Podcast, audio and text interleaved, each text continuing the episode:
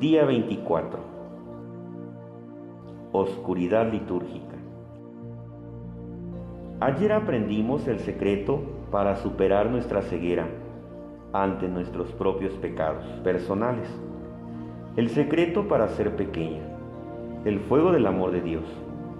Vimos cómo ese amor nos humilla, haciendo que nos demos cuenta de que no podemos competir, de que no podemos amar a Dios como Él nos ama, de que no podemos ser perfectos como nuestro Padre Celestial es perfecto. Muy bien, entonces somos débiles, pequeños, amantes lastimosos.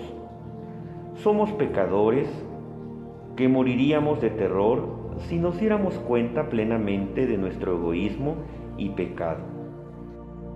Bien, gracias a Dios, no termina allí. Una vez que estamos humillados, Dios nos levanta. Una vez más, como dijo Santa Teresa al Señor. Para que yo te ame como tú me amas, me tendrías que prestar tu propio amor. Y sabía que podía.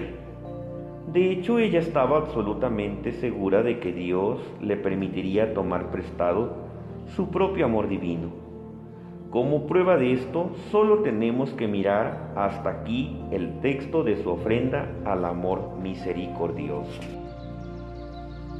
Yo deseo en una palabra ser santa, pero siento mi impotencia y te suplico, oh Dios mío, que seas tú mismo mi santidad.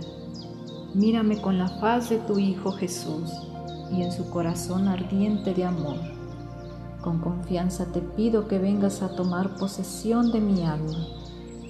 Permanece en mí como en un tabernáculo.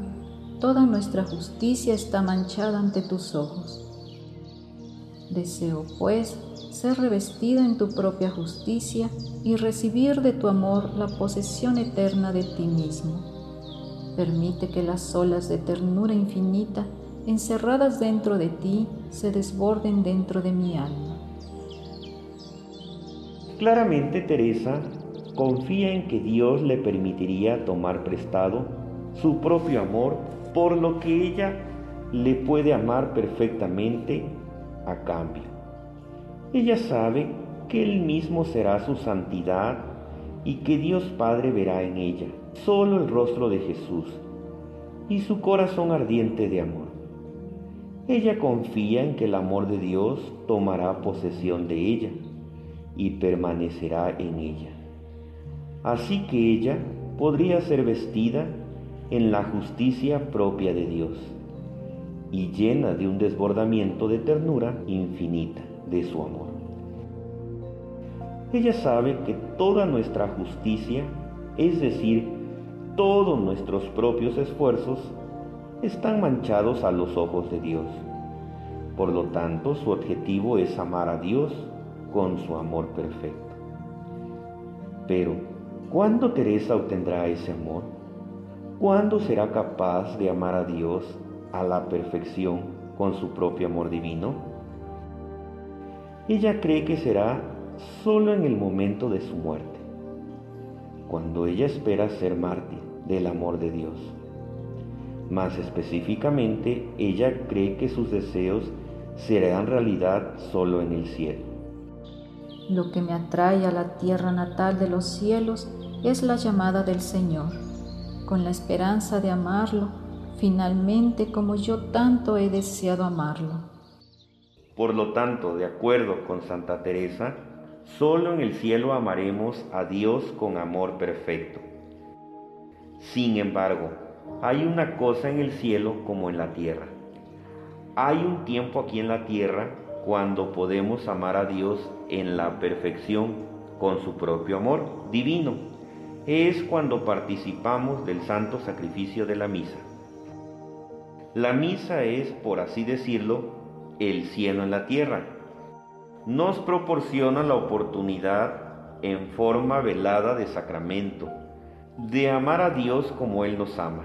En realidad, amarlo perfectamente en concreto, pasa durante lo que llamo el momento sobrealimentado de la misa, Es el momento en el que el sacerdote en el altar toma el cuerpo y la sangre de Cristo en sus manos y se lo ofrece a Dios Padre con estas palabras. Por Cristo, con Él y en Él, a ti Dios Padre Omnipotente, en la unidad del Espíritu Santo, todo honor y toda gloria por los siglos de los siglos. Amén. Ese momento está sobrealimentado, ya que en la misa Jesús mismo está dando su cuerpo y su sangre, su alma y su divinidad en nuestras manos. Literalmente en manos de los sacerdotes y espiritualmente en las manos de todos los fieles laicos que se unen a sus propios sacrificios a la ofrenda de sacerdote en el altar. Luego, juntos, cada uno a su manera, ofrecemos el sacrificio infinito del amor de Jesús al Padre y a nosotros mismos junto con Él. Ese es el momento en que el sacrificio de Jesús se convierte en nuestro sacrificio, cuando el amor de Jesús se convierte en nuestro amor, cuando el ofrecimiento de Jesús mismo se convierte en ofrenda de nosotros mismos. Así que en este momento amamos a Dios perfectamente con su propio amor divino. Más específicamente, amamos al Padre con el amor perfecto del Hijo, en la unidad del Espíritu Santo. Pero de nuevo, esa experiencia del cielo en la tierra se oculta bajo el velo de un sacramento. En otras palabras, se lleva a cabo a través de la oscuridad del culto litúrgico, un culto que señala y hace manifiesta la adoración divina del cielo mediante la pobreza de signos y símbolos provocada por la mano del hombre, mientras que la misa realmente hace presente el culto sublime de los cielos. Nuestros ojos permanecen ciegos a la miriada de ángeles alabando al Señor. La innumerable multitud de santos reunidos en torno al altar y la gloria abrumadora de nuestro Salvador, entregándose a sí mismo a nuestro amoroso Padre misericordioso. Y sin embargo, a través de la misa verdadera y plenamente, participamos en ese misterio.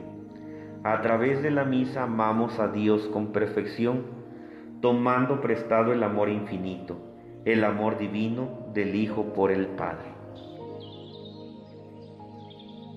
Oración de hoy. Ven, Espíritu Santo, fuego de misericordia.